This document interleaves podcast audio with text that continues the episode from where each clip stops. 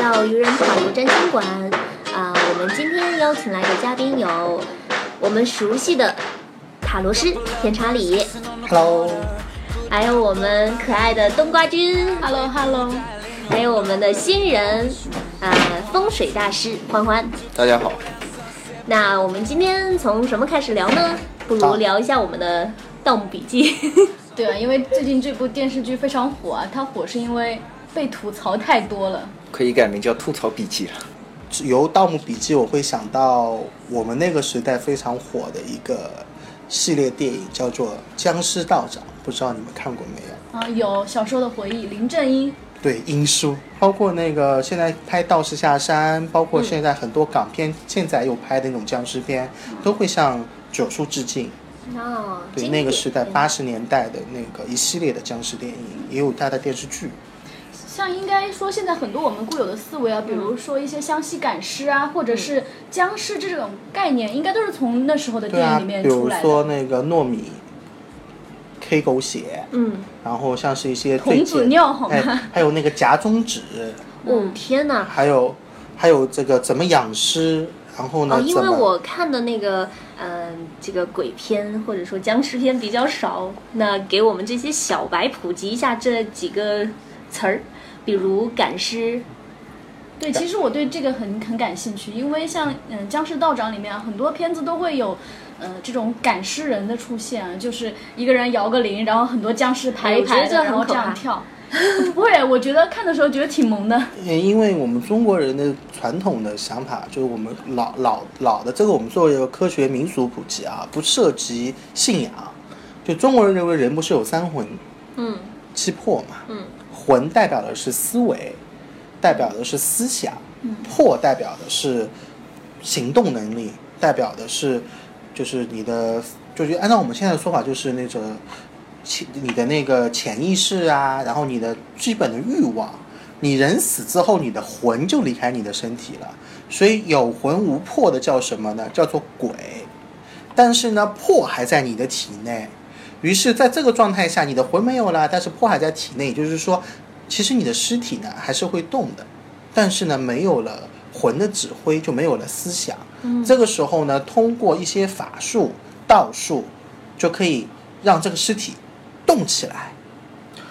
这个尸体动起来是真的尸体在动吗？因为我有哎听到一种说法嘛，就是说他们赶尸人其实并不是说真的让是一个什么道术让这个尸体动，它其实是将那个死尸，死尸死了之后不是会僵化嘛，就是为了把它背回家乡，就会将他们截肢再连起来，以背尸的方法背回去，这其实叫背尸人其。实这个故事的最多流传的原因，是因为当初的曾国藩的湘军嗯嗯，去打仗，结果很多的乡人子弟就战死沙场了。嗯然后我们中国人古代要讲落叶归根嘛，于是呢就会有很多的背尸人、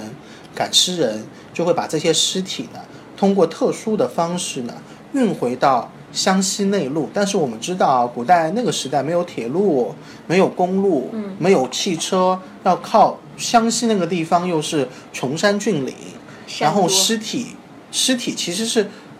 没有办法那么好的保存的，所以有很多种说法。我听到的几种说法，一种说法是什么呢？就是你说的，嗯，还有一种说法是，其实是竹竿儿两头哦，挑，串起来，结果远远的看，因为是尸体嘛，然后有个铃铛，叮当叮当一听之后，所有人，因为我们中国人觉得尸体要避讳，啊晦气。所以就躲得远远的看，然后又是晚上，你看一一挑一挑，因为扁担两头会弹嘛，竹子嘛，就感觉好像一跳一跳的。还有的说法就啊这个也是背比较主流的一对，种说法，我也有哎听，过。还有一种说法是什么呢？因为想想看，尸体会臭，嗯，然后呢又很重，千山万水背回来不容易。其实是什么呢？只有一颗头，他的身体是稻草扎的，啊，然后把头缝在稻这个草挺扎恐怖的的那个好像这个也有这么东西说上的，然后完了之后就这样比较轻便，因为你中国人讲手机手机嘛，嗯脑子是最重要的，身体其实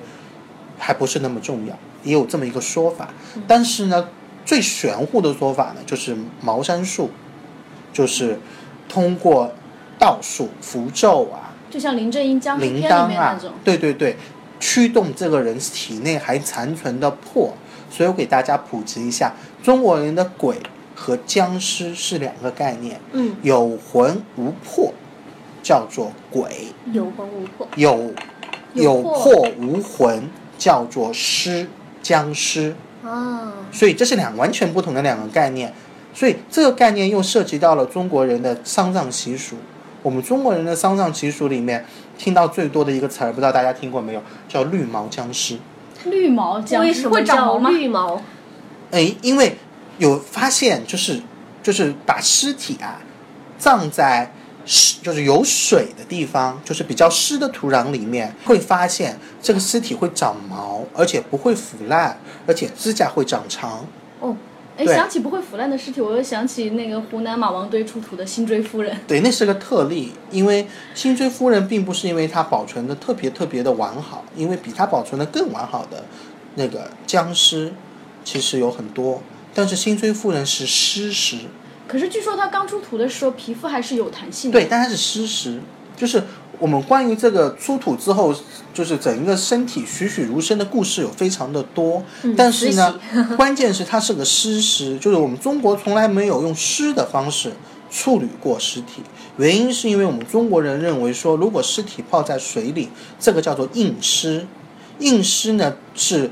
养尸。养尸这个尸体会怎么呢？它会克自己的后代。为什么会克自己的后代？因为它是有魂无魄，魂代表的是思想，魄代表的是欲望。它没有了思想，它只有欲望。那么它会特别去妨害什么样的人呢？跟自己血缘关系最近的。所以大家看那个僵尸道长的电影里面，那个僵尸第一个去找的就是他的亲人。亲人啊，对，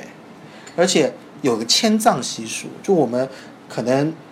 不太能理解，就是以前的人他们那个坟啊，不像现在啊，现在就是比如埋下去就埋下去了，古代不是，古代是你埋下去之后过三年或者过十年或者过二十年，